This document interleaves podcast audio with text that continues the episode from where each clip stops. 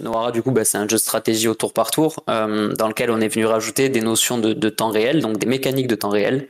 et comme je l'ai dit tout à l'heure, on a vraiment voulu gommer un peu cet aspect pas ennuyeux, je sais pas que c'est un peu péjoratif, mais voilà, le côté un peu passif qu'on retrouve dans les tours par tour classiques. Et salut, voilà, c'est parti pour un hors-série de Pattern avec euh, ben, Max et Thomas de Atypic Studio, un studio indé qui est basé à La Ciotat dans le sud de la France pour ceux qui ne connaîtraient pas. Un chouette, une chouette petite ville hein, avec euh, en bord de mer, il fait, il fait beau en général là-bas. On y est bien, ouais. Un peu trop de monde peut-être l'été, hein euh, Un peu trop de Marseillais. un peu trop. Pas que des Marseillais en vrai, beaucoup beaucoup de gens juste. Beaucoup de touristes. C'est vrai. Ouais, beaucoup de touristes. Mais c'est vrai que les Marseillais désertent beaucoup les plages de Marseille pour aller à la Ciotat en général. T'en as quand même beaucoup, quoi. Il y en a, ouais, il y en a aussi. Des Toulonnais, enfin voilà, mais voilà, les gens des alentours qui viennent beaucoup. Il n'y a pas de Ciotadin, quoi, si tu veux. Voilà. Très peu. Euh, mais écoutez, messieurs, merci d'avoir accepté euh, l'invitation. Euh, ben, ce soir, ben voilà, on va parler de, de, Noara, de Conspiracy, comment le projet est né, euh, qui fait partie de l'équipe, quels sont les, les, rôles de chacun. On va parler de vous deux, bien évidemment, aussi. Euh, mais avant ça, euh, je, vais, euh, je présenter la, la cinématique d'intro du jeu.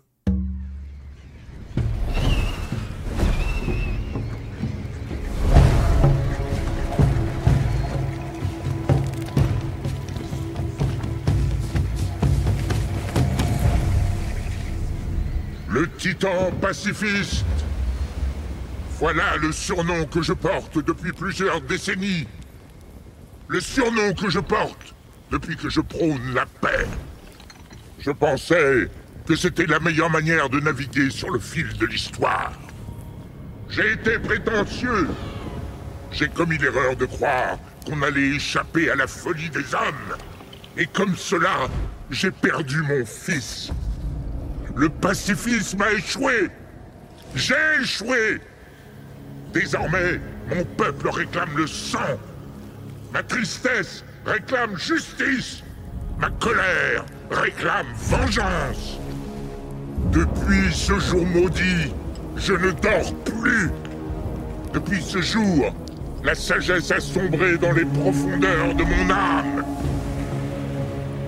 Aujourd'hui, je ne suis plus le père aimant. Je ne suis plus le monarque philosophe. Je ne suis plus le titan pacifiste.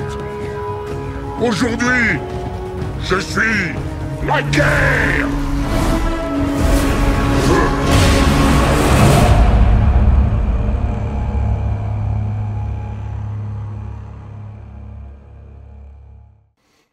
Voilà. Bon, bah écoutez, alors ça c'est la cinématique qui est dans le jeu quand on le lance, hein, c'est la cinématique d'intro. Euh, alors je pense qu'on reviendra plus tard sur des phases de gameplay et tout, hein, on l'a vu un peu en off. Euh, mais là, pour l'instant, on va un peu s'attarder euh, ben, sur votre studio, en fait. Sur euh, ben, comment il a été créé, son histoire et tout ça. Et alors, je sais pas qui veut prendre la parole, si c'est Max ou si c'est Thomas. Et en tout cas, si, si un de vous deux, allez, peut nous faire un peu l'historique, comment ce projet est venu, enfin, comment déjà le studio a été créé, quelle a été l'idée initiale en tout cas. Ouais. Bah, je crois que je vais me lancer moi, du coup. Vas-y. du coup, bah, en fait, avant de parler du studio, on va forcément parler bah, du, du, fondateur, en gros. Euh, on va parler du coup de Jérémy Filali. Euh, Jérémy Filali, en gros, c'est un très gros passionné de jeux vidéo, de jeux vidéo compétitifs. Euh, donc, il jouait beaucoup à StarCraft 2, même StarCraft tout court. Je sais même pas si c'était le 1 ou 2, je sais pas. Bon, en tout cas, il, jouait à cette licence-là.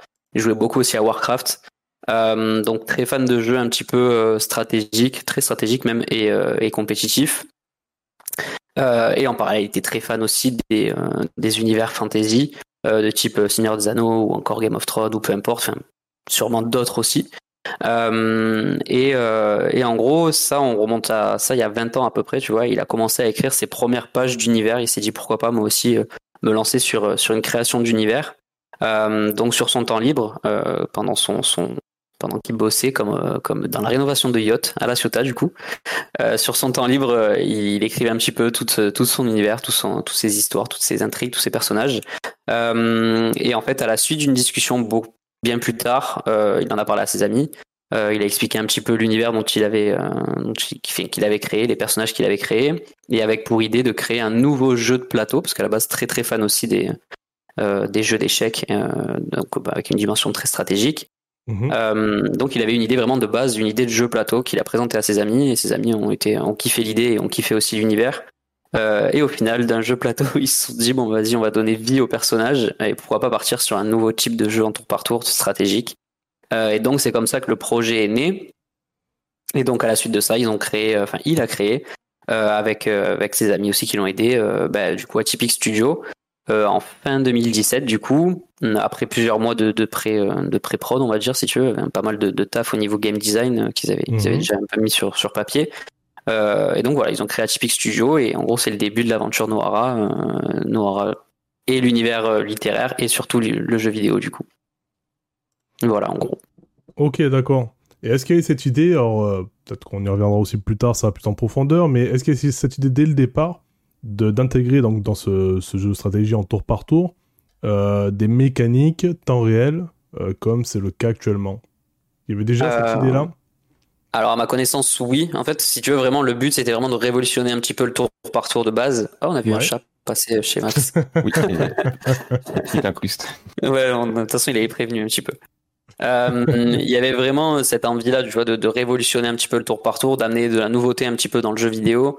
Mm. Euh, évidemment, il y a eu beaucoup d'inspiration de plein de jeux, euh, que ce soit auprès de Jerem, mais aussi même auprès des gens du studio qui ont participé à la création au niveau gameplay, etc.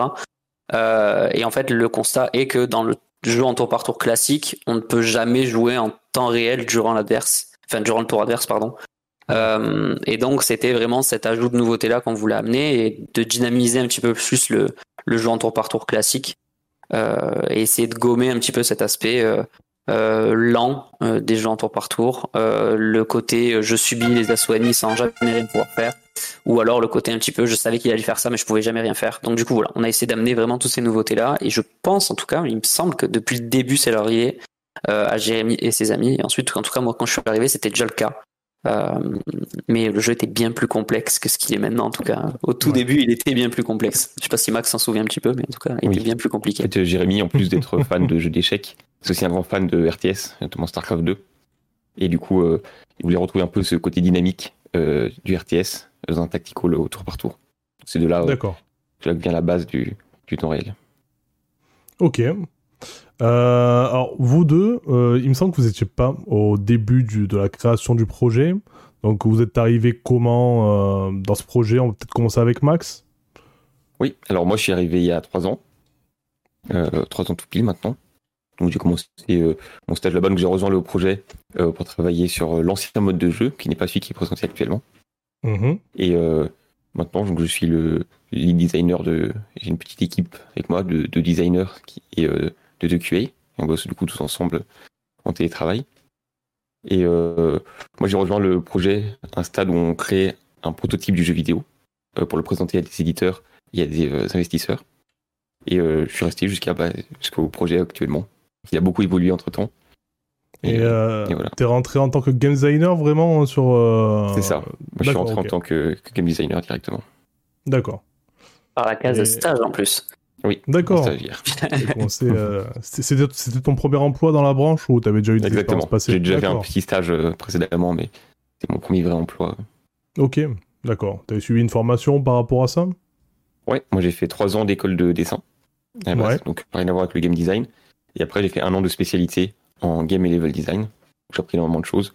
Et c'est euh, bah, à la suite de ce, cette spécialité que j'ai rejoint Atypic Studio. Ok, D'accord, ouais, t'es quand même plus level designer à la base. Après, tu t'es. Ouais, euh, à la base, je suis, je suis, rentré en tant que level designer pour créer la carte sur laquelle on évoluait euh, dans, dans, le 1v1 qu'il y avait à l'époque. Hmm. Et, euh, et, toi, Thomas, donc là, actuellement, t'es chargé de com. Alors, pareil, hein, même question, hein, comment t'es rentré dans le studio? Alors, moi, déjà, de base, j'ai un Master 2 en communication digitale que j'ai fait à Toulon, donc pas très loin en haut du studio. Euh, et en gros, c'est marrant. c'est marrant comment je suis rentré dans le, dans le projet, mais en gros, c'est euh, c'est ma mère qui m'a envoyé l'offre d'emploi qu'elle a trouvée sur Le Bon Coin. euh, improbable. Du coup, je l'ai toujours dit à Jérém, du coup, que c'était improbable d'avoir trouvé cette, cette, cet emploi-là. Du coup, bah, j'ai postulé naturellement comme ça et je suis rentré. on a fait un petit, un petit rendez-vous. Et le, le, feeling est bien passé. Le projet m'intéressait. En gros, c'est même pas le projet, c'est toute l'aventure qu'il y avait derrière. Euh, qui m'a intéressé. Euh, et puis les personnes avec qui je bossais aussi étaient cool, donc euh, avec qui je bosse toujours d'ailleurs. Ils sont très cool aussi, donc, donc voilà. Donc c'est comme ça en gros que je suis rentré dans la case communication et maintenant ben pareil j'avais une petite équipe là maintenant il y en a un qui est parti qui a fini son stage mais maintenant j'ai une équipe de deux, deux personnes en plus de moi euh, et j'aide aussi sur plein d'autres trucs euh, à côté. Parce que comme, comme je te l'ai dit en off, on a plusieurs casquettes forcément. On fait d'autres choses en plus de nos, de nos, on va dire, nos postes de base. Ouais. Donc, voilà. Ouais, c'est très courant ça dans les, dans les studios indé. D'une manière générale, sur une entreprise, déjà, ça se, trouve, ça se retrouve beaucoup, mais ouais, encore plus dans le, dans le jeu indé. Euh, là, actuellement, vous êtes à peu près combien dans, dans ce, dans ce studio, en tout cas dans l'équipe euh, centre principal, on va dire? Hum, au total, ouais, entre 10 et 15, je dirais. En fait, je sais pas combien il y, a de stagiaires, vu que dans chaque, dans chaque branche, il peut y avoir quelques, un ou un stagiaire, je pense. Donc, mhm. je sais pas trop, mais moi, je dirais entre 10 et 15, ouais. C'est le ça, parce qu'il y a pas mal de freelance euh, qui travaillent ouais, aussi, ouais. Euh, le côté artistique. C'est vrai que c'est pas toujours. Euh, mais ça doit être entre 10 et 15. D'accord. Est-ce que vous avez d'autres choses vous, à, ajouter par rapport à, l'équipe ou au studio Je sais pas, des choses auxquelles j'ai pas pensé? Petite anecdote de pourquoi le studio s'appelle Atypique. Si tu veux. Ah, c'est vrai, il a, pas pensé à ça. Il, a été créé par des gars qui n'avaient rien à voir avec le jeu vidéo de base. tu vois, ils ont vraiment aucune, aucune formation, aucune connaissance. Enfin, ils ont mhm. des connaissances, mais juste de joueurs, tu vois. Oui. Euh, juste, euh, voilà. Donc, c'est ce côté vraiment euh, atypique qui fait que, que ça a été même fondé par des, par des mecs qui n'y connaissaient pas rien, mais qui n'avait pas de connaissances techniques, qui n'avait pas de connaissances en dessin ou quoi que ce soit, qui est juste porté par une passion et un projet, quoi. Bah, c'est vrai que les, les, chantiers les, chantiers, navaux, ça a quand même rien à voir avec euh, ah ouais, design. Ouais. ah ouais, clairement, clairement. C'est sûr. Donc voilà, donc c'est pour ça qu'Atypic Studio s'appelle Atypic Studio. D'accord. Et euh, du coup, pour revenir au fondateur, donc Jérémy, est-ce que là, parce que c'est quand même quelques années hein, que, que, le studio existe, que, que, le jeu est développé. Là, vous êtes en phase euh, finale, j'ai envie de dire. Euh, est-ce qu'il est encore beaucoup impliqué sur le projet? Est-ce qu'il vous, il vous laisse plutôt euh, faire et lui il va sur d'autres d'autres projets parallèles? C'est quelle est son implication actuellement dans le studio? Tu dois savoir toi. oui, moi il est encore très impliqué. C'est un peu le, le creative director, c'est-à-dire que c'est celui qui va faire en sorte que toutes les, tout ce qu'on crée en termes de à la fois mécanique, euh, de dessin artistique, correspond à sa vision de ce qu'il a, de ce qu'est Noara. Qu'à la base, c'est quand même une idée euh, originale qui, vient de lui, euh, tout un univers. Et donc, il est toujours là en supervision, on va dire, pour vérifier que tout corresponde à, à, sa vision en fait, de Noara. par exemple, un exemple tout simple, dans Noara, il n'y a pas de magie. C'est voilà, c'est un monde qui, n'est pas magique. Et donc, si on crée une mécanique de jeu, par un personnage qui aura un, une compétence qui est un peu trop magique, c'est Jérémy qui viendra euh, nous dire que là, il faudrait trouver autre chose, il faudrait trouver une justification. Euh, pourquoi le personnage peut faire ça Parce qu'il faut que ça corresponde à l'univers. Donc euh, il est toujours bien appliqué, tant dans, dans la direction artistique que dans les mécaniques de jeu. même surtout, je pense même sur notre partie à nous, sur les choix un petit peu même au niveau de la participation à des salons ou même nos, nos axes un petit peu de communication ou les partenariats qu'on fait, il est toujours très impliqué. D'accord, bon. Euh, c'est euh, c'est intéressant de, de savoir qu'en fait qu'il n'y a pas de magie. C'est vrai que c'est un truc que je, qui m'a. Enfin, je me suis pas posé la question en fait en voyant les, mm. les trailers et tout. Maintenant, je me dis, ah, c'est vrai que en fait, il n'y a pas de magie. Alors que. Mm-hmm. Euh, c'est un réflexe, hein, mais quand on voit un peu des créatures ben, hybrides, on a vu un espèce de, de semi-homme, euh, mi-orc, voilà, mi-humain. Euh, c'est vrai qu'on a tout de suite un côté fantasy qui vient en tête, mais en fait, ça l'est pas, quoi. C'est ça. Donc, c'est. Ouais. C'est bien Justement, c'est un, côté vraiment fantasy, quoi, pas fantastique, tu vois. Il n'y a pas, de, y a pas de, de, magie, comme dit Max. Y a tout, tout a une justification. Mmh. et une logique qui vient de, bah, du coup de, l'univers de, de, de Jérém, quoi. Et de rester cohérent, j'imagine. Avec, euh, ouais, il faut toujours une, toujours une cohérence, ouais. Avec ce qu'il y a. Alors là, euh, je, suis un peu dégoûté parce que j'arrive pas à choper un extrait du, du, du beau audio que tu m'as envoyé. Euh, donc. on va essayer de te trouver un. Mais... Si, t'as un petit truc court, ouais, tu peux me l'envoyer à la limite, je peux le récupérer et l'intégrer. Mais alors voilà, ce qui est intéressant, j'imagine que tout le lore vient, vient être enrichi par justement le, le book audio. Euh, actuellement, il y en a combien de, de versions audio d'histoire? Euh, actuellement, en gros, on a, si tu veux, nous, on a prévu euh, 7 à 8 romans, en fait, si tu veux, de, de, de Noah. Enfin, en tout cas, Jérémy a Mhm. prévu 7 à 8, même 9 romans, je crois, avec celui qu'on a sorti déjà. Euh, donc là, on a sorti que le prélude de cette série de romans. Euh, et en gros, le prélude explique comment est-ce qu'on en a arrivé à, à la situation actuelle dans le jeu. Vraiment, il place tout le décor de l'univers. Euh, et en gros, on a adapté pour l'instant que ce prélude-là euh, au format, enfin, en français. Pour l'instant, on l'a adapté qu'en français. Et là, l'adaptation anglaise est en cours. Euh, pareil, avec des gros noms du doublage, comme je t'expliquais déjà dans la version française, on a des gros noms du doublage. On a la voix française d'Angelina Jolie. Dedans, on a la voix française d'Arya Stark. Euh, et on a même aussi Pierre-Alain Garrigue, aussi Pia- euh, Patch, du coup, qui fait beaucoup, beaucoup de voix hein, dans le doublage du jeu vidéo, même euh, dans les pubs. Ouais, voilà. Donc on a vraiment fait appel à des gros doubleurs, à des gros noms du doublage et un gros travail aussi au niveau du sound design. Mm, Donc ça c'est pour la version française. On va l'adapter en version anglaise avec pareil la même qualité. mm. Euh, et après on a prévu forcément, on aimerait euh, que chaque euh, chaque livre euh, qu'on sortira soit adapté au format de fiction audio. Ouais. Du coup on appelle ça fiction audio. Ouais, ouais, non, c'est ça, c'est un peu ce que j'allais dire, c'est que là, on est vraiment sur la fiction sonore. Euh, Ouais ouais c'est pas juste on- une lecture. Ouais. Voilà, c'est effectivement, voilà, que les gens comprennent bien que c'est pas qu'une lecture, il y a quelque chose qui vit. Mm. euh, t'es dans une forêt, t'as les bruits de la forêt en fond, t'es, euh, tu marches dans la ça. boue, t'as les bruits des pas dans la boue. Enfin, voilà, c'est des, des, des- choses un peu comme ça qui, qui sont apportées pour, euh, pour rendre ça plus, plus réaliste et vraiment créer une ambiance. Euh, voilà, c'est vraiment, comme tu dis, une fiction narrative, fiction sonore. Allez, on va s'écouter euh, les petites 30 secondes peut-être, ça suffit, vous pensez? Ouais je pense. Ouais. Oui, ça donne un bon aperçu de l'ambiance générale. Ouais 30-45 secondes vraiment c'est le. Sans tu verras. Bah, tu verras écoutez, ça va être bien. Ah bah, allez, je lance ça de suite. Dis à ce type d'arrêter de décharger la pression sur les membres de son équipe. J'y suis pour rien si mon frère a disparu depuis deux semaines. Et j'y suis pour rien non plus si on nous a collé une pourriture de Squill pour le remplacer. C'est pas moi qui fais les règles. Encore heureux que tu les fasses pas. T'as déjà du mal à gérer ton frère, alors le déroulement d'une épreuve Tu la fermes, Ça suffit, vous deux. Lorsqu'Amanaka élève la voix, son coffre est si impressionnant que ce sont vos entrailles, la tente et les tentacules du calamar qui vibrent en chœur. De quoi faire fuir un fauve la queue entre les jambes. Ce qui compte, c'est qu'on soit cinq à nouveau et qu'on ne soit pas disqualifié. Le reste, je m'en occupe. Les deux chiffonniers s'écrasent et partent faire la gueule chacun dans leur coin. Ah, on a envie d'en écouter plus, hein Et Ouais, encore là, je crois que je crois que sur le live, on n'entendait pas trop tous les effets. Il y avait Mm. un truc, euh, un, un petit, euh, un petit brouhaha bizarre. Mais ouais, tu verras dans tous les cas, ouais, la, la fiction est vraiment vraiment cool. Ouais. Même si Ouais, c'est mais 5 fait- heures, c'est vraiment vraiment cool. Non, on sent qu'il y, y y a un gros travail qui est fait hein, au niveau du son. euh, Ouais. euh, et euh, dans, les, dans, dans les voix, j'ai cru reconnaître aussi une doubleuse. euh, enfin, la, la voix me parle, il me semble qu'elle est. enfin, elle fait plein de trucs. C'est pas la doubleuse de, de Ellie dans Last of Us, Euh, Ouais. Peut-être, je peux Il aller checker. il me semble. Et je crois qu'elle fait Euh. aussi euh, Evangeline ou Amalia, une des deux dans euh, la série Wakfu. Je sais pas si vous voyez euh, la série française Wakfu. non. Je connais, mais Ouais. euh, je Bah, peux il aller checker si c'est elle qui fait Ellie. il, il me semble que j'ai reconnu sa voix, mais après, voilà, c'est. euh, ça, ça reste euh, une supposition, mais ouais, en tout cas, la, la voix me parle bien. Mais oui, en tout cas, voilà, on sent qu'il y a, il y a du gros travail, c'est euh, c'est joué, c'est. Non, c'est vrai que ça, ça donne envie de, de, de se mettre ça, là, de, de, s'écouter, de, suivre un peu plus, quoi. C'est intriguant. Bah, c'est- c'est cool. Euh, non, du coup, ben voilà, euh, un peu de transition par rapport à la narration, justement.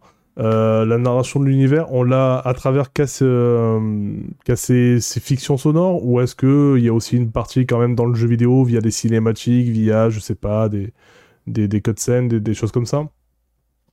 Alors euh, actuellement, on a peu de narration dans le jeu. Que C'est un type de jeu qui est un, un jeu compétitif, donc il laisse peu de place à bah, justement à cette narration. Donc on a de temps en temps des cinématiques, donc on a la cinématique d'introduction, mais c'est pas c'est pas le jeu qui raconte pour l'instant le, plus de choses.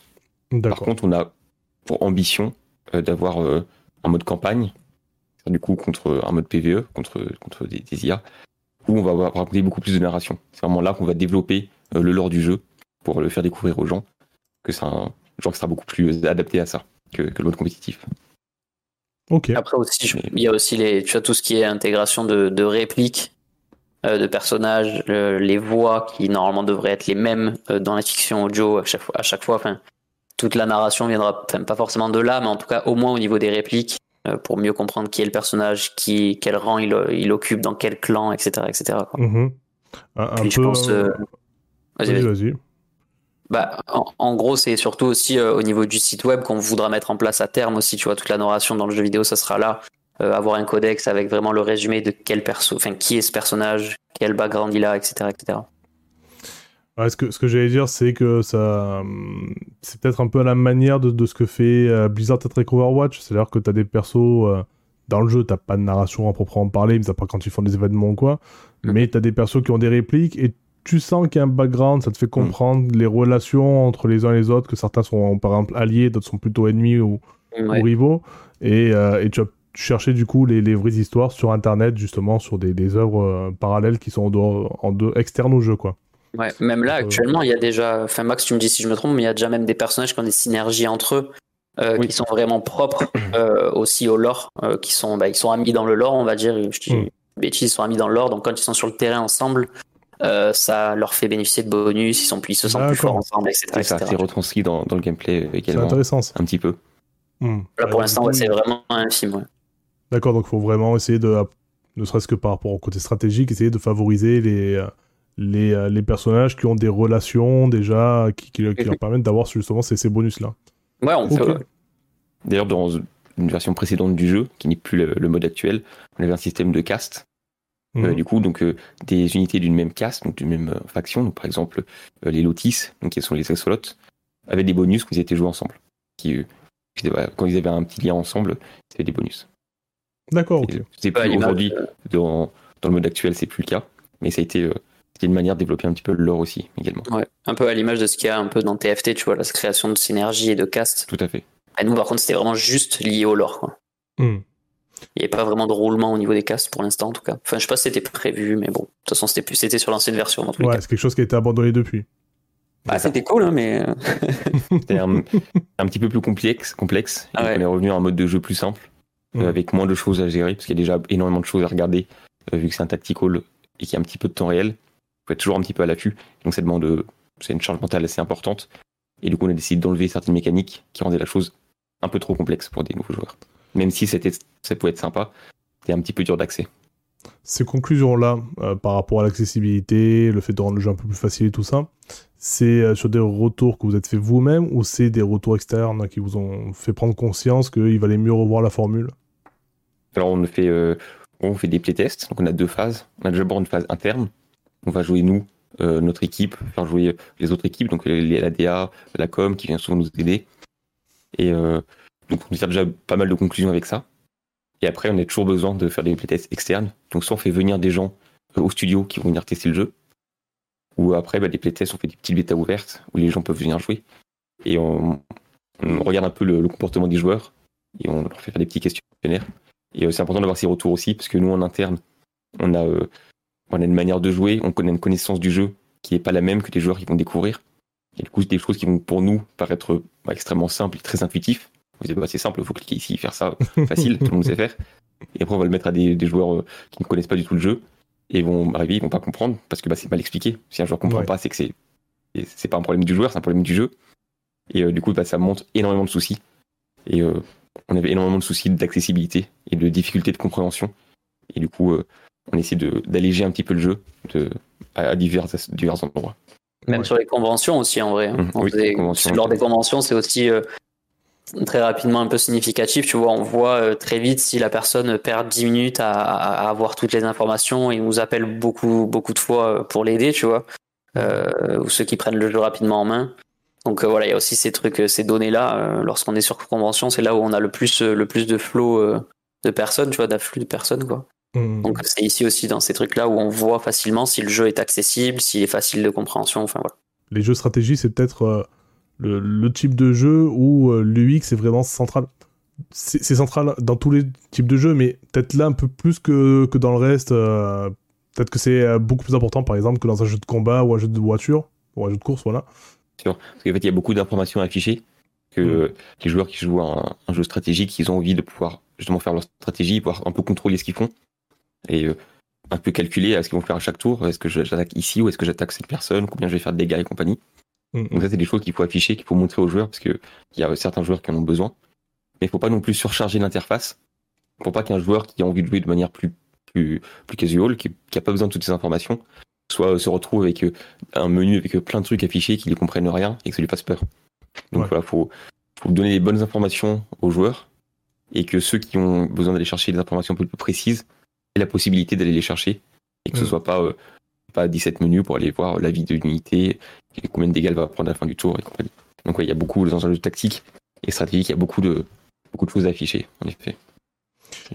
C'était un gros souci d'ailleurs pour nous de Ouais. les joueurs avaient du mal au début à trouver l'information, à savoir bah, à quoi correspondait telle icône, euh, combien de dégâts je vais faire et compagnie. Donc euh, il y a eu beaucoup de, beaucoup de polish à faire de, de ce côté-là. Au, au niveau de. bah, Peut-être pour trouver euh, justement le, le juste milieu entre afficher les bonnes infos et ne, ne pas trop en mettre non plus, est-ce que vous êtes, euh, j'imagine, pour regarder un peu ce qui se faisait à côté Est-ce que c'est des, des jeux. Alors, tout à tu l'as. Je crois que c'est toi qui l'as évoqué, StarCraft 2, euh, ou c'était Thomas, Oui. je sais plus. euh, mais euh, est-ce qu'il y a d'autres jeux Par exemple, je sais pas, euh, moi, je, quand je vois, quand je vois Noira, je vais peut-être penser moi à Warcraft 3 ou, ou League, of, League of Legends, par exemple. Est-ce que Oui. c'est des jeux qui, qui vous ont inspiré? Vous, êtes, vous avez analysé vraiment les, les, les UX pour dire est-ce que ça, ça marche bien? Ça, on peut, on peut s'en inspirer? Oui, bien sûr, bien sûr. Ouais. On, on regarde toujours un peu ce qui se fait euh, dans les autres jeux pour s'inspirer.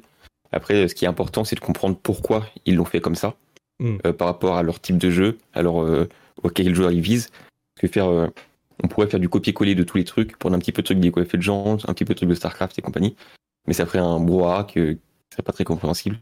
Mm. Donc c'est vraiment de l'analyse. Regardez, ah, ils ont fait ça, pourquoi ils ont fait ça, euh, c'est qui le, le joueur type, euh, ah ok, donc ce joueur type peut-être qu'il préfère un peu les trucs comme ça. Et donc voilà, c'est vraiment de l'analyse et on en ressort avec plein d'infos.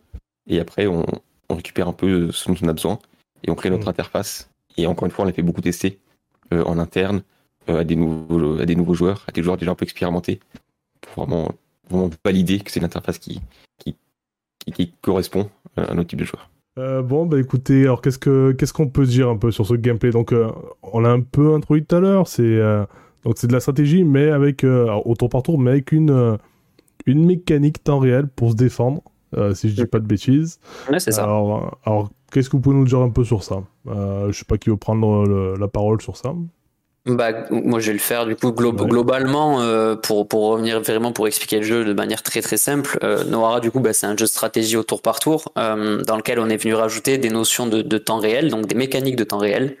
Euh, et comme je l'ai dit tout à l'heure, on a vraiment voulu gommer un peu cet aspect pas ennuyeux, je sais pas que c'est un peu pé- péjoratif, mais voilà le côté un peu passif qu'on retrouve dans les tours par tour classiques et le côté bah, je subis sans pouvoir jamais pouvoir rien faire. Donc du coup on a Là, nous, dans notre jeu, dans Noara, on donne la possibilité aux joueurs de pouvoir se défendre en temps réel euh, à ce que fait l'adversaire. Donc pour ça, en gros, euh, on va donc dans le jeu, en fait, on va composer notre armée. Donc notre armée de 6 unités actuellement. Euh, c'est toi qui décides vraiment comment est-ce que tu veux jouer, avec quelle stratégie tu veux jouer. Et en gros, tes unités ont trois compétences, dont bon, les quatre en vrai, parce qu'il y a une passive aussi, mais on va dire trois, compétences actives. Donc deux qui sont utilisables durant, le, durant ton tour de jeu à toi. Euh, donc généralement c'est euh, ce qui te permet de faire des dégâts, de booster tes dégâts, de t'aider à déplacer, même de te soigner. Euh, et ensuite tu as une compétence qui est utilisable durant le tour adverse, donc une compétence dite défensive. Et ça chaque unité a une compétence défensive.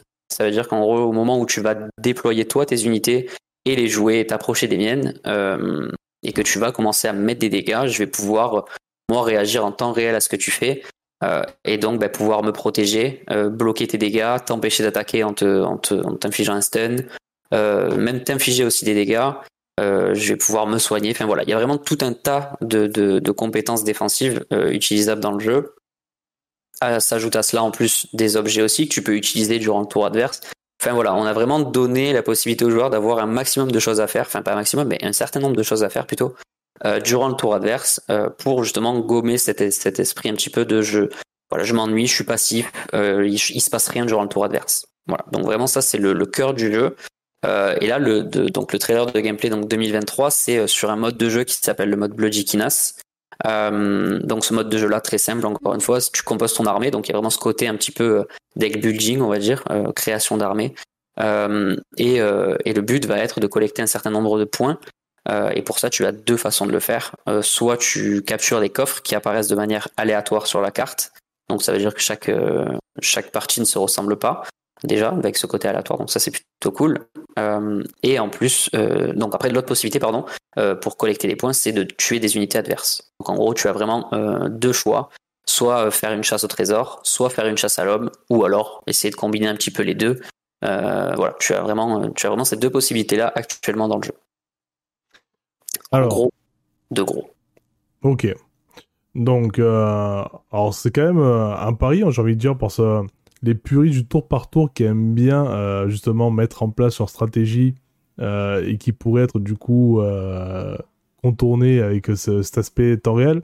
Est-ce que vous avez eu justement ces, ces critiques-là ou même cette réflexion-là de se dire les, les puristes, ça va être compliqué un peu de les attirer peut-être ou en tout cas il va falloir les, les convaincre de venir et bah, si c'est le cas, comment on fait Est-ce que c'est des, des questions qui ont, qui ont été mises sur, euh, sur le tapis et euh, voilà, quelle réponse vous avez apporté à ça Bah en fait, notre cible, elle se trouve entre les puristes de tour par tour, de type par Ouais. exemple bah, Dofus. Tu vois, tu parlais de Wakfu tout à l'heure. Beaucoup de gens sur Salon nous disent ah ça ressemble à Dofus. Bon, d'autres nous parlent aussi forcément d'autres jeux, mais beaucoup moins connus, on va dire.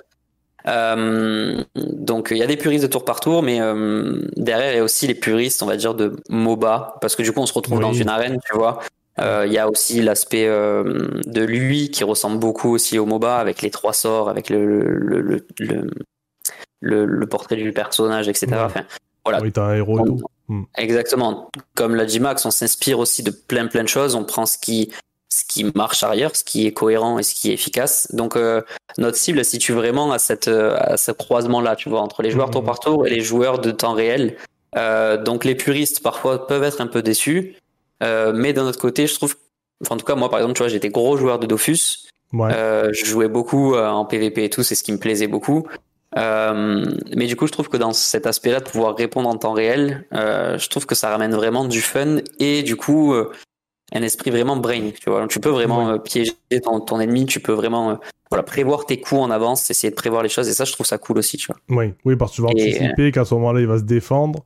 Et peut-être une autre attaque derrière qui va. ouais. C'est ça, tu peux vraiment contrecarrer complètement la, la, la stratégie adverse, chose que dans Dofus tu pouvais pas vraiment faire, tu vois. Mhm. Euh, tu passais ton tour et puis tu subissais et puis voilà quoi, euh, advienne que pourra en espérant qu'il pas qu'il fasse pas de coups critiques, ou en espérant qu'il fasse un échec critique justement. Oui, Enfin voilà. Donc euh, cet aspect-là, les, les joueurs de tour par tour classiques euh, peuvent être un peu freinés par les choses à faire. C'est le fait qu'il y ait beaucoup beaucoup de choses à faire. Ouais. Mais d'un autre côté, ça apporte tellement de, de, de possibilités, tellement de rejouabilité, etc., etc. que, que voilà, c'est hyper cool, je pense. Et le... Et on a le retour du chat. Oui. J'imagine que le choix derrière de pareil de, de défendre, de se soigner ou comme je enfin, voilà comme, comme je le dis, il y a plusieurs options qui s'offrent qui s'offrent aux joueurs. Et j'imagine que ça pareil, c'est un, c'est un choix qui doit être mesuré. C'est-à-dire qu'à un moment donné, tu vas te dire bon ben là, je vais peut-être pas me soigner maintenant parce que euh, peut-être qu'il prépare quelque chose derrière. Enfin voilà, c'est euh, même là aussi il y a aussi un même si tu as la possibilité, la possibilité de le faire, tu vas pas le faire forcément. euh, euh, j'imagine de manière peut-être tu peux l'utiliser mais de manière limitée. J'imagine qu'il y a une mécanique un peu comme ça. C'est Mm, oui. euh, d'accord. Vas-y, vas-y, Oui. Max. Oui, la plupart des choses sont quand même limitées, donc les choses un Mm. peu fortes euh, sont généralement limitées en nombre d'utilisations. D'accord. Et après, on a aussi euh, la plupart des informations sont quand même visibles et ouvertes. Donc on voit quel objet possède l'adversaire sur lui. Ah, Et euh, il n'y a pas énormément de persos, donc on, on comprend vite quel perso peut faire quoi. Ce qui fait qu'on a, on peut anticiper la réponse que va faire un adversaire. Qu'on n'est pas, on n'est pas tranquille en train d'avancer et d'un coup euh, il y a l'armada qui nous tombe dessus, on n'a pas pu l'anticiper. C'est pas le but. Euh, Mhm. Le but c'est Ah, vraiment de rester dans le jeu stratégique. Et donc on voit que l'adversaire a tel objet. Ah ok, donc si je m'approche, il pourra me faire ça, donc il pourra me repousser peut-être. Donc peut-être que j'envoie une petite unité pour me faire repousser, pour après arriver avec la grosse unité qu'il a pas vu derrière. Donc ça reste un jeu. euh, le but c'est de rester sur un jeu stratégique. C'est Ouais. pas un jeu euh, pur temps réel où c'est c'est juste de la rapidité d'exécution. Il y en a un Hmm. petit peu, mais il y en a parce qu'on veut aussi a- intégrer ce truc-là de, de réactivité aussi, tu vois. De... C'est ça. Il y a beaucoup de réactivité. C'est le, bon terme. Mais ouais, c'est de rester quand même sur un jeu très stratégique. donc, euh, Mhm. Pour, pour, euh, pour des joueurs euh, non aguerris, donc euh, je parle pas de vous, mais plutôt des, des joueurs lambda qui viennent tester un peu au jeu ou qui vont débuter, qui vont, qui vont débuter votre jeu, une, une partie classique, un joueur contre un autre, ça va durer à peu près combien de temps? Ça dure de entre 20 et 30 minutes à peu près. D'accord. sur un format de partie relativement courte. C'est Mhm. aussi un objectif. Que donc sur certaines des premières itérations du, du, du mode de jeu, on avait des parties de 40 minutes parfois, 45 minutes. Mhm. Et c'était vraiment pas ce qu'on voulait, parce qu'on voulait rester sur, sur un jeu que tu peux lancer, faire une petite partie, et te dire, voilà, j'ai j'ai le temps de faire une petite partie tranquille, je suis pas enfermé dans une partie de 40 minutes, de 50 minutes, parce que c'est, je pense, et aujourd'hui, c'est plus vraiment ce que le joueur euh, euh, lambda, on va dire, Ouais. le souhaite. C'est, Il a euh, préféré parfois, il a d'autres jeux à, faire, il a d'autres Ouais. choses, euh, t'as pas forcément envie de dire, si je joue, je suis obligé de jouer une heure. Voilà, c'était, c'était vraiment un objectif pour nous d'avoir les parties relativement courtes. Ok. Et est-ce qu'il y a aussi cette idée, j'imagine peut-être un peu sous-jacente, de aussi peut-être de d'en faire un jeu compétitif? Parce que le- la durée des parties fait partie des critères aussi, entre guillemets. Oui, tout à fait, tout à Ça fait. y joue? Oui, un jeu compétitif avec des parties d'une heure à chaque fois. euh, si tu fais un BO3, c'est 3 heures, donc c'est un petit peu long. C'est ça. Euh, du coup, oui, il y avait une volonté d'être compétitif aussi, de faire un jeu compétitif. On a d'ailleurs organisé des petits tournois euh, régulière- régulièrement avec nos joueurs. On a organisé une petite, euh, des petits week-ends où les joueurs s'affrontaient entre eux et ils pouvaient gagner des récompenses. Mm. Et, euh, et c'est généralement un truc qui plaît beaucoup. Euh, les joueurs qu'on qu'on a aiment, aiment beaucoup les, les petits tournois qu'on organise. Il y a vraiment, vu que c'est un jeu qui est très stratégique, il y a vraiment une grosse différence de niveau entre quelqu'un qui joue bien et quelqu'un qui joue moins bien. Et du coup, dans un tournoi, bah, ça, ça se voit et c'est- c'est c'est bien pour un jeu compétitif. Mm, mm. C'est, euh, Et puis je pense qu'on donne aussi l'accès, euh, désolé Max, mais qu'on donne vraiment euh, ce côté euh, spectaculaire aussi avec euh, avec les combos qu'on peut créer entre chaque personnage, euh, le côté vraiment, bah, comme je disais tout à l'heure, vraiment d'être dans la réaction, euh, réagir vraiment en temps réel à ce que fait l'adversaire, c'est le côté un peu spectacle aussi qu'on veut donner. Donc le jeu a clairement été pensé pour le pour l'aspect compétitif. En plus de- du, du temps des parties qui a été considérablement réduit pour ça. Mais aussi tout l'aspect gameplay a été pensé pour pour le compéti pour la compétition en tout cas dans un premier temps et après comme l'a dit Max aussi tout à l'heure on, on aimerait vraiment créer ce ce côté un peu jeu solo aussi pour euh, pour aller plus vers l'histoire. Mais là en tout cas actuellement c'est vraiment pensé que pour le- l'aspect compétitif quoi. Ça fait combien de temps qu'il est, est ouvert aux joueurs, le jeu? Euh, alors on a eu une première alors là on est en early access. On n'est pas le Ouais. jeu n'est pas totalement fini. Il manque vraiment un peu de contenu. En termes de gameplay on y est. C'est vraiment au niveau de contenu de jeu c'est-à-dire d'autres personnages d'autres clans etc on parlera des clans juste après si tu veux mais euh, donc là le jeu on l'a ouvert en novembre 2021 il me semble Max tu me dis Mhm. si j'ai si Ouais, j'ai des conneries novembre 2021 c'était euh, un early access on va dire entre guillemets obligé euh, de par les de par les subventions qu'on avait eues, tu vois, on a été un petit peu bloqué et du coup on, a- on était dans l'obligation de le sortir à, à telle date. Euh, et, euh, et après on l'a ouvert aux joueurs en gratuit en mars 2022 et on a réouvert les serveurs parce qu'on a eu une petite période où on a fermé les serveurs pour pouvoir développer tranquillement en mars, en novembre 2022. D'accord. Donc là on va dire ça va faire, ça fait un an et demi, euh, allez deux ans que le jeu, le jeu est ouvert. En tout cas qu'il est libre sur, sur Steam Mhm. et, et gratuitement depuis un an, un peu plus d'un an. Donc là, ça vous a laissé le temps, un an et demi, d'avoir de bâtir une communauté, j'imagine, et d'avoir aussi pas mal de retours pour vous aider à faire évoluer le jeu? Bah déjà la communauté on l'avait un petit peu avant même de lancer euh, avant même d'ouvrir les serveurs. Euh, parce qu'on avait fait pas mal de salons. On avait pas mal euh, fait de salons en France. On avait fait beaucoup de beaucoup de trucs même sur les réseaux pour essayer de vraiment récupérer un maximum de communauté.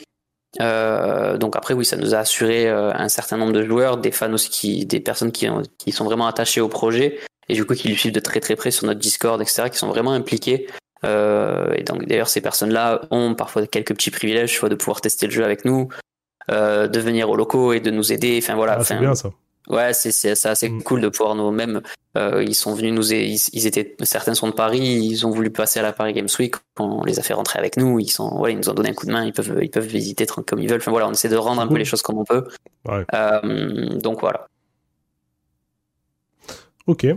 Euh, alors justement, par rapport au modèle économique, hein, alors, t'as parlé de, des contraintes hein, par rapport au Early Access, enfin, euh, même pas par rapport aux subventions, de, en tout cas de, sortir le jeu euh, en 2022.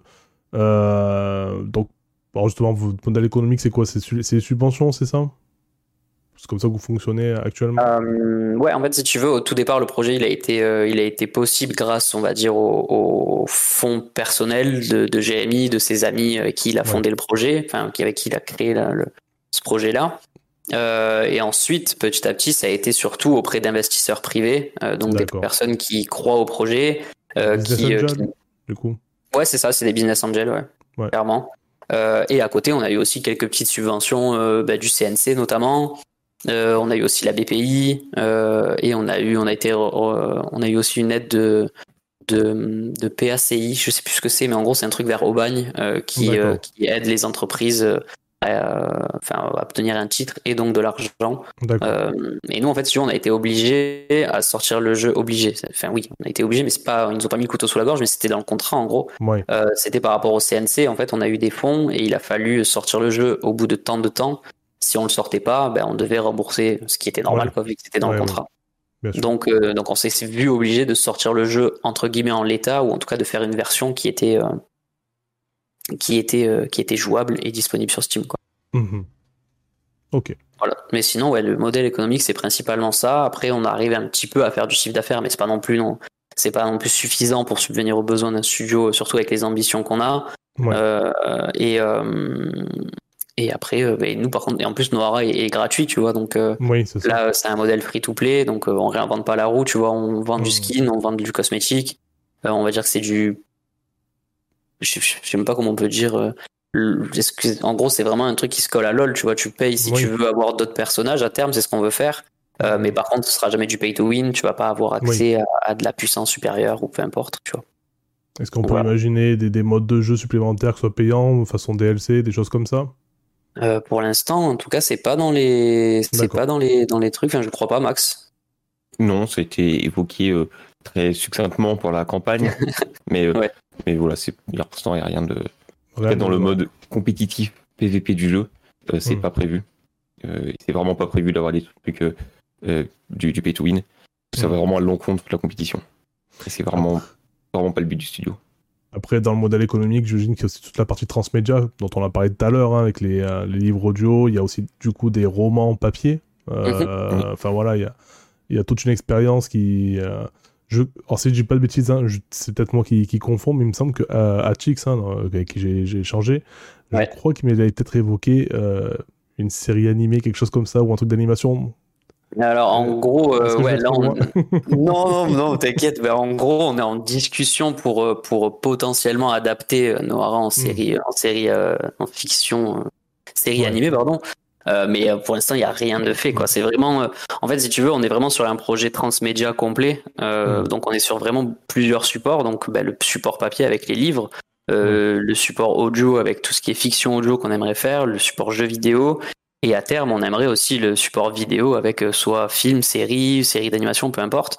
mais en tout cas, oui, on est en discussion avec avec certains certaines société de production, mais en tout cas pour l'instant, il n'y a rien qui est fait sur papier. Enfin, il n'y a rien qui est produit. Quoi. Je pourrais même pas te mmh, donner une esquisse de ce qui a été fait. Quoi. Tu vois, vraiment, ah, euh, c'est des projets qui sont super compliqués, ça. En plus. Ouais, et puis c'est long, ça coûte cher. Euh, et puis en plus, euh, il faut aussi que Jérém puisse être lui.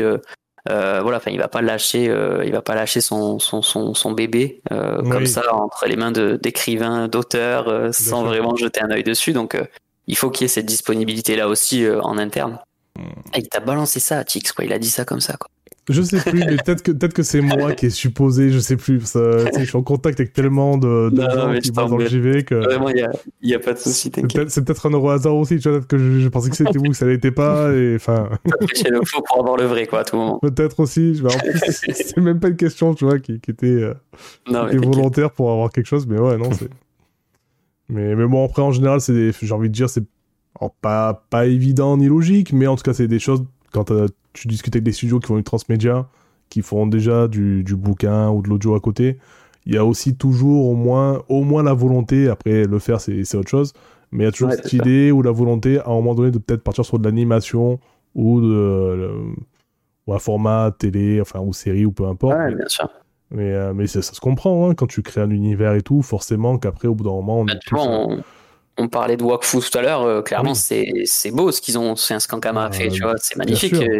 Ils ont sorti leur univers, ils ont réussi vraiment à rester dans leur ligne directive, enfin, directrice, pardon, euh, leur jeu, enfin voilà, qu'on aime ou qu'on n'aime pas, mais en tout cas ils ont fait, euh, ils ont, ils ont réussi à créer un, un, vrai, un vrai projet transmédia, quoi, tu vois. Bien sûr. Ils sont vraiment de partout, donc c'est trop bien. après, à plus grosse envergure, il y a aussi Blizzard, tu vois, qui le fait avec ses, avec ben, ne serait-ce que Warcraft, tous les trucs comme ça, tu vois.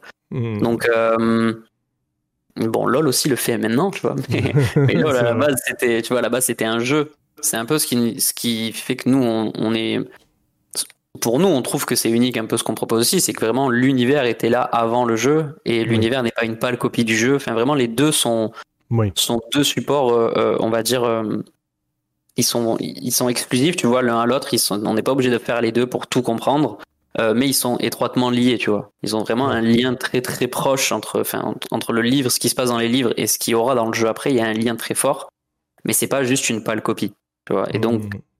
essayer de retranscrire tout ça euh, sur que ce soit sur bouquin, que ce soit sur euh, forcément sur série d'animation ou peu importe, ça serait ça serait trop bien, tu vois, de vraiment donner vie au personnage. c'est trop bien. Mm. Ah, ouais, bien sûr, ça, ça se comprend. hein. Euh, je pense que tout, tout auteur, tout créateur, à un moment donné, a envie de ça, a envie de, de, Mm. de donner euh, vie, euh, ben, vie à de l'image, à, à, à ce qu'il fait. hein. Euh, Nous, on a, enfin, nous, je parle de nous au pluriel parce que c'était avec deux autres collègues de- dans un podcast qu'on a à côté, hein, qui s'appelle le Samurai Pizza Cast. On avait fait une spéciale avec Alain Damasio. Et, Ouais. euh, et euh, ben voilà, lui pareil, hein, il, avait, il avait été en contact à un moment donné avec un studio qui voulait adapter La Horde du Contrevent. Enfin, voilà, et c'était euh, pour lui quelque chose qui était stimulant de, de voir son, son œuvre euh, qu'il a fait vraiment exploser, euh, Ah ouais, bien sûr. de l'avoir adapté et tout ça. Donc, bon, finalement, c'est un projet qui, qui, qui, qui, qui, a- s'est arrêté. Mais, mais voilà, c'est, euh, ça, ça se comprend, quoi, voilà, quand t'es, quand t'es auteur ou créateur. Et euh, donc là, on a Guy Studio, donc euh, c'est Robin, que j'ai, que j'ai déjà reçu dans, dans, dans Pattern, hein, qui, qui vient d'arriver là sur le, sur le live. Donc salut Robin qui a, qui a lui, qui a lui aussi hein, son, euh, bah, son studio. Et euh, il confirme. Ouais, ouais, la, la volonté justement en tant qu'auteur. Bah, alors, lui, lui aussi fait du transmédia. Lui aussi, à la base, il avait fait un, un bouquin. euh, et euh, il a, derrière, il a adapté un jeu qui était euh, en lien avec son, avec son bouquin. Donc, le, le jeu, c'est Shadow of the Guild. Je sais pas si ça vous parle. Un jeu indé qui est sorti en fin d'année dernière. Mm, Non, perso, moi je, je t'avoue, je suis pas énormément à l'actualité jeux vidéo. Moi, je suis pas trop. Euh, Je travaille dans un studio de jeux vidéo, mais je crois que je suis le moins gamer de tous en vrai. enfin, je me croyais gamer jusqu'à ce que j'arrive dans ce milieu-là, tu vois. Euh, après, t'as ouais, les- hardcore gamers. Après, ouais, Ah ouais, après je me suis dit, ouais, non, c'est trop, trop level pour moi. Je, je peux pas rivaliser, c'est infaisable. Euh, Bon, là, on a parlé du modèle économique et euh, un peu de. bah, actuellement, ce qui vous fait un peu vivre. Euh, c'est. Est-ce que vous avez envie de parler, je sais pas, d'objectifs euh, Alors, je sais pas si c'est euh, des partenariats, des ventes ou d'autres choses, euh, si s'il y a des chiffres qui sont là, qui sont en objectif. Est-ce que, voilà, il y a des, des choses concrètes en objectif pour vous aujourd'hui par rapport à Noara? Nous, on a déjà la volonté de continuer à développer le jeu et Mhm. ajouter toujours plus de contenu. euh, pour, euh, c'est quelque chose qui est quand même demandé par les joueurs. Ouais. De voir, euh, nous, on a vraiment, comme disait Thomas, la base de gameplay qui est vraiment là, qui, qui nous plaît, qui plaît à nos joueurs. Donc ça, c'est le plus important. Et euh, maintenant, c'est vraiment d'en faire un jeu euh, plus complet, avec plus d'unités, euh, plus d'objets, plus de, plus de rejouabilité en fait. Et, euh, et après, parvenir à avoir un modèle économique qui soit de, de plus en plus stable et qui permette au studio bah, de, de, de se reposer sur ce projet pour, pour vraiment, vraiment vivre. Moi, de D'accord. s'auto même financer, quoi, limite. C'est ça. Bien sûr. C'est de Mm. ne plus être dépendant d'investisseurs privés pour, pour pouvoir continuer à évoluer.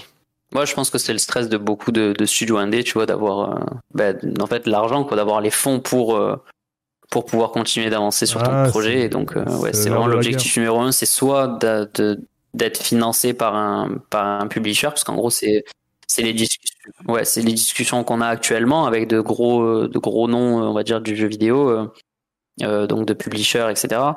euh, qui pourraient vraiment nous donner un gros coup de pouce. En fait, on pourrait avoir l'esprit tranquille pour euh, six mois, un an et se focus vraiment que sur le dev. Et en plus, avec l'argent qu'on pourrait avoir, euh, on pourrait aller 100 fois plus vite, tu vois. Euh, là, on est une petite équipe, on arrive à produire déjà un jeu comme ça, même si comme ça, ça n'a pas l'air, mais euh, voilà, c'est le défi de, plusieurs années de recherche, de, même je pense que Max pourra en parler, mais au niveau technique, de pouvoir jouer en temps réel dans un tour par tour, enfin tous ces défis techniques là qu'on a su euh, qu'on a su relever, euh, c'était un, Mhm. un long travail, je pense, pour les devs. Je parle je parle en leur nom, tu vois. Bah, c'est ça. mais du coup, euh, Depuis 2017, hein, le développement a commencé. C'est ça, si je dis pas de bêtises ouais, les premiers devs, on va dire, euh, oui, ça arrivait, on va dire début 2018. On va dire 2007, le, studio a été fin 2007 a été créé Donc on va Mhm. dire que les premiers vraiment. euh, Notre premier salon, de toute façon, c'est simple, c'est euh, la Gamer Assembly en, en avril 2018. Tu vois, donc ça fait 5 Ouais, ans déjà au moins qu'on a présenté un premier prototype. Déjà hein Mm. Ouais. Et le prototype était très loin de ce qu'on a maintenant, euh, au niveau déjà technicité, enfin tout, tout, tout quoi. Il y avait vraiment, il y a eu un gros travail sur ça, un travail vraiment assez long, et donc qui demande de l'argent. Donc, si vraiment on arrive à avoir ce financement-là qu'on cherche, qu'on veut, et qu'on nous, qu'on nous, qu'on nous fait rêver un petit peu, tu vois, qui, nous fait rêver et qu'on nous propose aussi, parce que les, les publishers sont intéressés. Au moins, on aura l'esprit tranquille et on se focus vraiment que sur l'apport de contenu et le développement encore plus, euh, encore plus large de, de, de Noira, quoi. Mm, mm, En fait, aujourd'hui, chaque décision qu'on prend dans le jeu, elle est euh, motivée euh, par le gameplay et aussi derrière par le, euh, par le budget. On ne peut pas prendre toutes les décisions qu'on veut. Donc Mm. il y a beaucoup euh, euh, bah, des assets qu'on doit réutiliser, des mécaniques de jeu qu'on doit limiter pour éviter de, de, bah, d'être hors budget. Donc euh, Ouais. c'est vrai qu'avoir euh, bah, un jeu qui puisse s'autofinancer ou bien un publisher qui arrive, ça permettrait de, d'alléger énormément cette charge de travail et du coup de pouvoir vraiment se focaliser sur l'expérience de jeu uniquement. Et, euh, parce qu'on a beaucoup de contraintes. Le budget, c'est, la plus grosse contrainte qu'on, ait, Mm. finalement. Alors autant par rapport aux subventions et tout, je, peux comprendre les, euh, les limites qu'il peut y avoir. Euh, par contre, là, vous, j'ai bien compris, vous avez des, investi- des investissements privés. Euh, c'est, quelle est la, pr- la principale, on va euh, le principal inconvénient quand tu as des, in- des investisseurs privés? Est-ce que c'est eux qui, ont leur mot à dire? Est-ce que sur, la production, par exemple, du jeu ou des choix artistiques Est-ce que c'est des choses parfois ils peuvent par, exemple s'opposer à, des décisions que vous allez faire? Est-ce qu'il y a des Euh, choses comme ça qui peuvent arriver? Alors en tout cas au niveau de la production du jeu, pas que je sache, donc Mhm. euh, je, je pense que je m'avance à 99% en disant que non, ils n'ont pas vraiment d'impact euh, au niveau de la non. production du jeu. Ouais. On est d'accord Max, c'est cool, il rajoute le petit 1%, ça me rassure. Et euh, par contre le seul truc qui je pense euh, met un petit coup de stress, c'est forcément l'attente des investisseurs, tu vois. Il y Ouais, a- bah, leur retour. Ouais, c'est ça. Il y en a pour Mm. certains, ils, ils ont, ils ont mis de l'argent au tout début, donc il y a 4-5 ans, tu vois. Euh, ils aimeraient peut-être avoir, euh, voilà, voir vraiment où est-ce que ça peut mener, ou, ou alors voir vraiment est-ce que ça s'est cassé la gueule, ou est-ce que ça fonctionne, tu vois. Ouais. Et Pour côté- l'instant, euh, vas-y, vas-y, pardon. Vas-y, vas-y, vas-y. Il y a aussi un côté un peu précaire, on va dire. C'est qu'un investisseur qui va investir une somme, une fois qu'elle est dépensée, il bah, faut trouver un autre investissement Ouais. euh, pour continuer à avancer. Et du coup, il y a toujours cette recherche d'investisseurs. Et euh, bah, le côté, si un jour il n'y a plus d'investisseurs, euh, ça devient tout de suite euh, plus compliqué. C'est pour ça que le budget doit être bah, toujours euh, très maîtrisé dans, dans nos choix. Parce que, bah, si, si pendant, euh, s'il n'y a plus de budget et que pendant euh, six mois il n'y a aucun investisseur, euh, ça devient une, une phase un peu compliquée. Ouais, ouais. D'où, d'où j'imagine euh, le besoin parfois de faire appel à des, des freelances plutôt qu'à embaucher quelqu'un, ben, ça revient plus cher, il y a des charges patronales, ce genre de choses. Il y a ça, même, euh, même pour les stagiaires, tu vois, c'est, même si souvent c'est vraiment, euh, tu vois, l'aspect stagiaire de, euh, bon, ben, on fait cravacher des gens pour pas beaucoup, tu vois. Il y a cet esprit-là dans les grosses boîtes, c'est un fait. Mais pour nous, c'est vraiment un gros coup de main, tu vois. C'est, euh, ben, il y a des, après, derrière, il y a des gens comme Max, tu vois, qui, euh, qui était en stage chez nous, qui a montré, je pense, moi je parle au nom de, de Jérém, mais du coup, qui a montré de ce qu'il savait faire, qu'il était bon et qu'en plus il était motivé par le projet. Mais du coup, ça s'est transformé en contrat. Donc, je dis pas que c'est à chaque fois ça, tu vois. Oui, Mais en tout cas, pour nous, c'est euh, bah, six mois de test à moindre coût. Pour l'étudiant, c'est six mois, euh, on va dire, de premier apprentissage euh, bien sûr. du métier, tu vois, dans le, dans le secteur. Et euh, au final, bah, ça s'est transformé en CDI pour Max, c'est c'est cool, quoi. Mm. Ouais. Donc, il y a vraiment tous ces trucs-là, que ce soit les freelances, on essaie de trouver un peu des strates avec les freelances pour voilà, essayer de les faire bosser un petit peu, pour essayer de dépenser moins, prendre des stagiaires pour essayer de, voilà, de combler un peu les manques. C'est, de toute façon, dans tous les cas, on est obligé de jouer avec ça, quoi, tu vois. Enfin, jouer entre Ouais. guillemets, mais de, de Oui, miser oui. sur ça, quoi. Bien sûr, ça fait partie du jeu, quoi.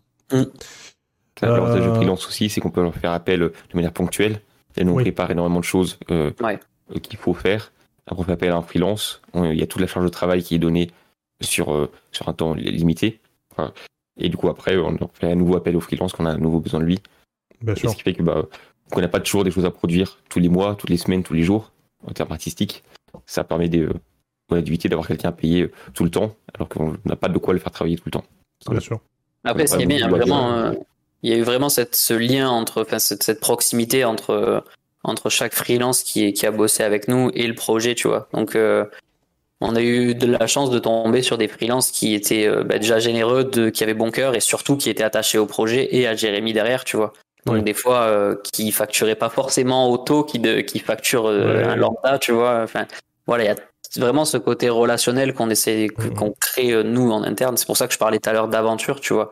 moi, pour moi, je vais pas travailler. Tu, enfin, oui, je vais travailler, mais tu vois, j'ai plus ce côté. Voilà, je fais partie d'une aventure que que d'un projet pro. C'est mon boulot. Enfin voilà, j'ai vraiment ce côté-là. on est dans le métier passion en fait. C'est ça, ouais. C'est ça. Mmh.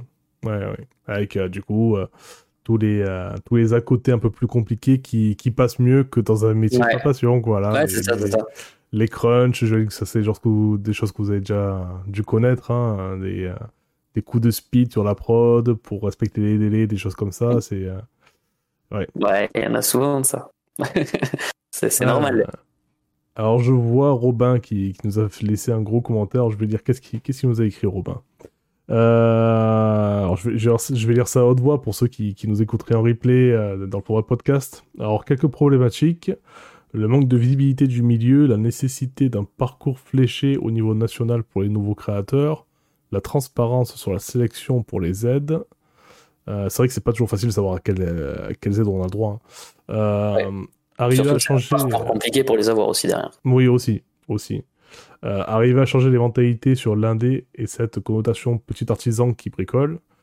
Euh, et tout comme la BD est devenue le roman graphique, la frilosité des investisseurs traditionnels, banques par exemple, sur ce genre de sujet projet, c'est quelque chose qui aide pas non plus, effectivement. Euh... Alors, par rapport, moi, à mon volet de questions, je pense qu'on a survolé euh, toutes, les, toutes les thématiques. Euh, mais on peut venir sur d'autres choses si vous voulez compléter. Alors, tout à l'heure, hum, Thomas, toi, tu m'as parlé euh, peut-être de parler, de creuser un peu la question des clans dans le jeu. Donc, à la limite, si vous voulez, on peut partir sur ça. Hein, pour, ouais, on peut. Ouais. ouais. Donc, on peut. On peut dire quoi Sur les factions et les clans? Bah en fait si tu veux donc comme je disais tu vois Noara ça a été euh, donc inventé par Jérémy. Il a pas juste inventé euh, un seul petit clan dans enfin un seul clan. Ouais. Euh, actuellement il y en a un qui est jouable dans le jeu. Si les gens téléchargent le jeu ils verront il c'est s'appelle le clan des Krags du coup. Ce sont des hommes poissons. C'est pour ça que tu as vu un homme orc et polar.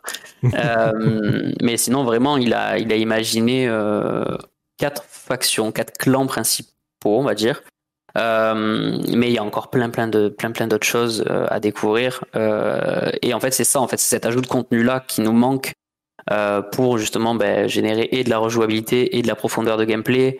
Il y a plusieurs clans prévus et dans chaque clan, il y a à peu près une trentaine de personnages de prévus. Enfin, tu vois, il y a il y a beaucoup beaucoup de persos, beaucoup beaucoup de possibilités de gameplay, de stratégie.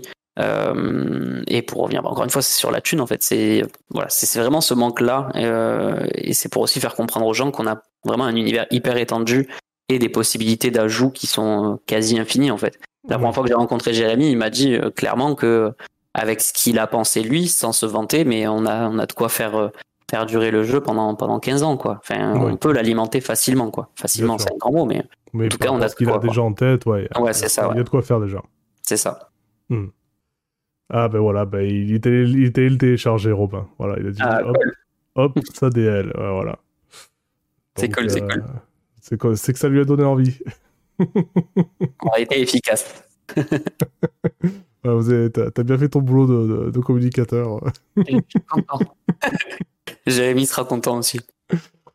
C'est ça.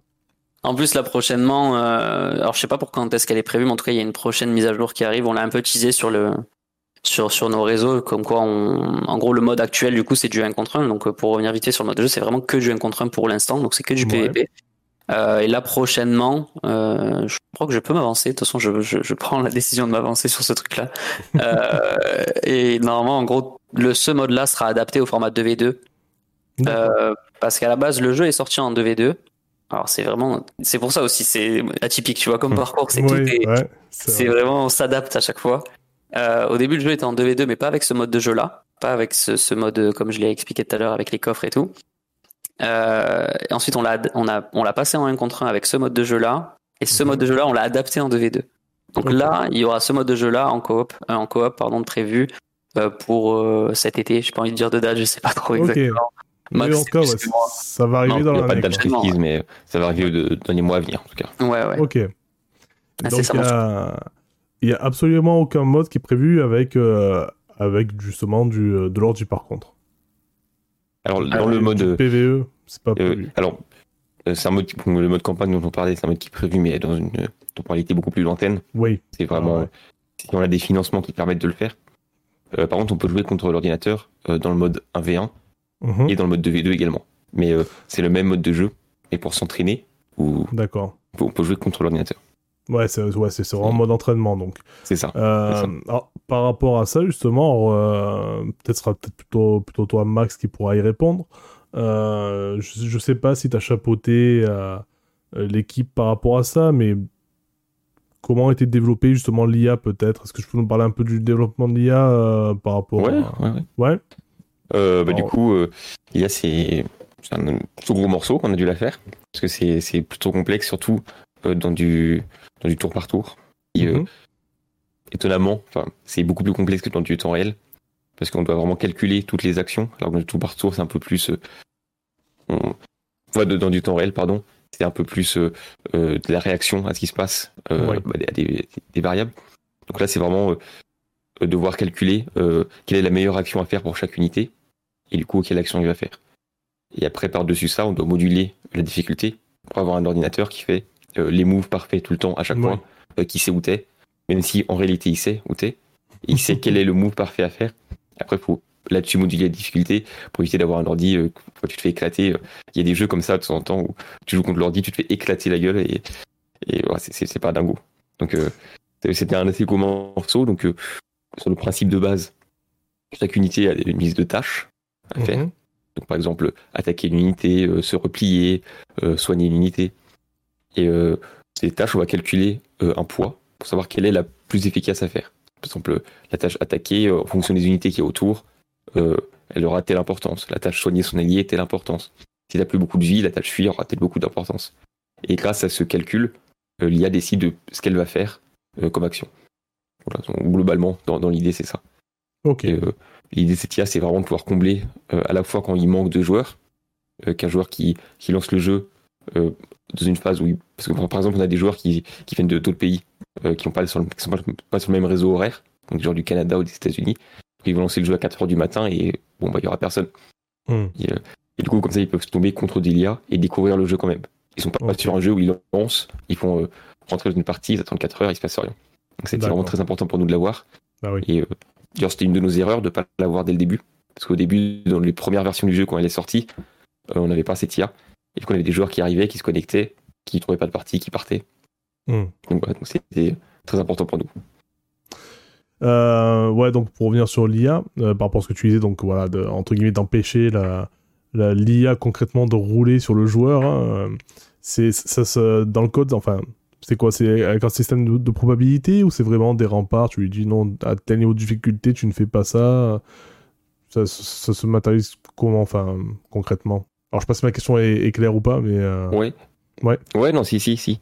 Euh, bah, du coup, en fait, euh, il y a plusieurs niveaux de difficulté qu'on définit. Et en fonction de ces niveaux, donc il y a certaines actions, comme tu dis, qui sont juste bloquées. C'est-à-dire que l'IA connaît le move parfait avec, pour pouvoir tuer telle unité en déplaçant ces quatre unités.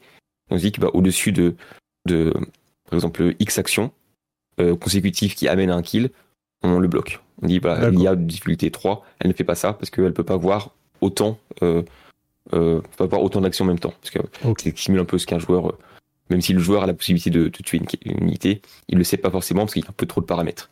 Donc Mhm. il y a des trucs qui sont bloqués comme ça. Et après dans le calcul du poids aussi, donc quand je parlais avant des, des poids des différentes tâches, il est modulé en fonction de la difficulté. Donc, par exemple une, une IA qui joue moins bien aura moins tendance à faire fuir une unité. Alors qu'en vrai ce serait le, le move idéal pour pouvoir la faire fuir, puis après au tour d'après te soigner. Et une IA qui de difficulté plus faible euh, aura plus tendance à foncer dans le tas, euh, taper, se faire tuer et, et du coup perdre des unités. Ok. Est-ce qu'il y a quelque chose à annoncer euh, sur du court terme, sur Noira, sur l'actualité ou un salon que vous allez faire prochainement, des, des choses comme ça? Bah, du Thomas, coup, j'en ai parlé tout à l'heure. ouais, J'en ai parlé tout à l'heure. Bah, du coup, il y aura une mise à jour là prochainement. Euh, il me semble qu'elle est prévue pour l'été, donc euh, on va s'avancer sur les trois prochains mois. On va, Ouais. on va, on va pas trop se mouiller, mais on va se dire dans les trois prochains mois, il y a une grosse mise à jour qui apparaît, Ouais. Euh, avec du coup bah, l'ajout du 2v2, et surtout aussi, on a ajouté une mécanique qui manquait un petit peu au jeu jusqu'à maintenant. C'était cet, esprit un peu de rejouabilité et de récompense. Mm. donc du coup, cet esprit un peu de progression aussi, même dans un jeu PvP. Donc on a tout un système d'XP qui a été euh, qui a été intégré, euh, un système aussi de coffre avec des récompenses euh, et du coup un esprit aussi d'aller farmer d'aller farmer un petit peu les personnages pour varier un peu ton gameplay. donc pour pour expliquer rapidement, mais en gros maintenant actuellement dans le jeu, tu as accès à toutes les unités, donc tu peux faire vraiment tous les decks possibles. et là d'ici 3-4 mois, tu n'auras plus accès à tous les personnages office dans le jeu, il va falloir juste les farmer. Donc euh, deux choix, euh, deux choix se, présentent à toi. En gros, c'est soit tu joues euh, au jeu, tu accumules assez d'XP et du coup tu vas pouvoir vraiment débloquer tous les personnages et donc essayer d'aller un peu fouiller des stratégies et donc d'autres decks, ou alors ben, tu payes malheureusement. mais mais en fait, on a vraiment à cœur que la personne qui veut qui veut mettre 0 euros ou la personne qui veut mettre 1000 euros par mois puissent le faire euh, et surtout qu'elles aient accès au même contenu.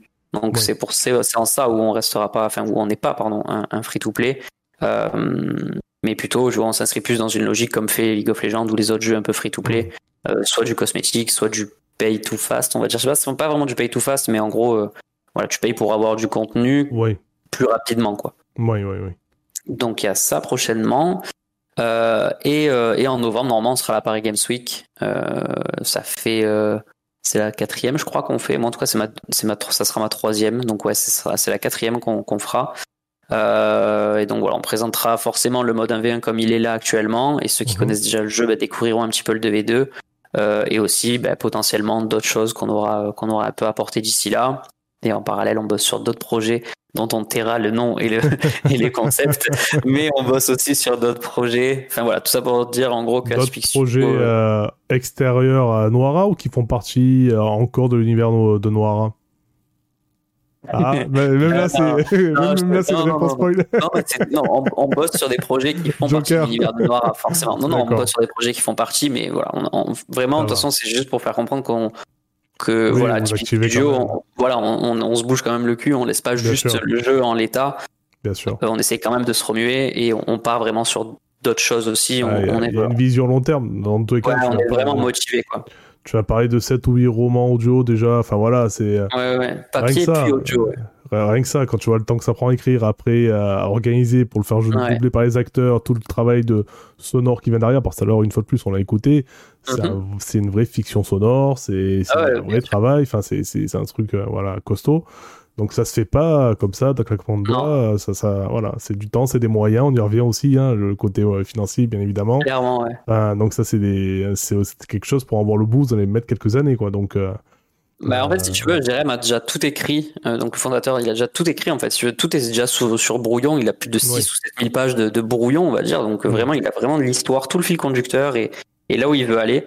Euh, par contre, après, il faut tout remettre au propre, tout réécrire forcément parce qu'il n'est pas non plus auteur. Euh, D'ailleurs, le livre est coécrit avec euh, avec un de ses amis qui, qui lui est bien plus dans cet esprit-là. De, de... Ouais, il lit énormément et puis il écrit aussi. Euh, donc, il y a tout ce travail de réécriture derrière. Euh, qui est assez long, mais là en tout cas d'ici euh, premier trimestre 2024, on devrait avoir le, le prochain tome de disponible format papier en tout cas. D'accord. Voilà. Ok.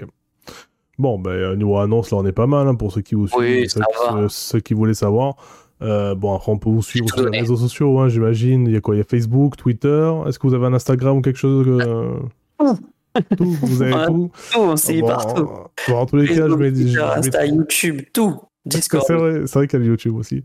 Dans tous les cas, je, vais mettre, je pense, en description le Linktree. Au moins, dans le Linktree, il y a tous les liens, c'est ça que tu m'as dit tout à l'heure. C'est ça, ouais. Donc euh, voilà, je vais le mettre. S'il y en a qui veulent vous suivre, ils trouveront tout. Les, euh, les livres audio, les réseaux sociaux. Le... J'imagine bah, le, lien, le lien Steam. Enfin voilà, j'imagine qu'il y a tout. Il y a... Il y a... Voilà, il y a tout. ça a été pensé forcément. bah écoutez, euh, bah, ça va. Hein, euh, je vous remercie euh, d'avoir accepté l'invitation une fois de plus. Bah, merci à toi de nous avoir invités. Et très sympa en tout cas. bah, merci. Et écoutez, ben, j'espère peut-être à l'avenir faire d'autres émissions. Je sais pas, vous recevoir dans des futurs débats, des émissions, voilà, pour parler peut-être autre chose que Noiram, des, des débats plus larges sur le, métier du, euh, des développeurs, ce genre de choses, sur le- l'industrie du jeu vidéo. Bah, avec Donc, grand euh, plaisir. Et, et après, qui sait, peut-être qu'on reparlera aussi de Noira sur la chaîne. Hein, c'est pas, c'est pas non plus euh, interdit. Donc euh, Hmm. voilà. Euh, ben merci encore aussi à ceux qui ont écouté l'émission et, euh, et à la prochaine. Ouais, à la prochaine. Merci beaucoup. À la prochaine. Merci d'avoir écouté Pattern, l'émission dédiée aux pros du jeu vidéo d'aujourd'hui et de demain. Ce programme est disponible en vidéo sur YouTube et en écoute sur plusieurs plateformes comme Spotify, Apple Podcasts et plein d'autres. Vous pouvez réagir ou poser vos questions en commentaire, j'y répondrai dès que possible. Et pour soutenir l'émission, pensez à mettre un pouce bleu sur YouTube et à vous abonner ou à noter le podcast sur les plateformes d'écoute. Pour finir, je vous invite à découvrir notre chaîne Twitch et nos autres émissions sur le site burnafterstreaming.fr. A bientôt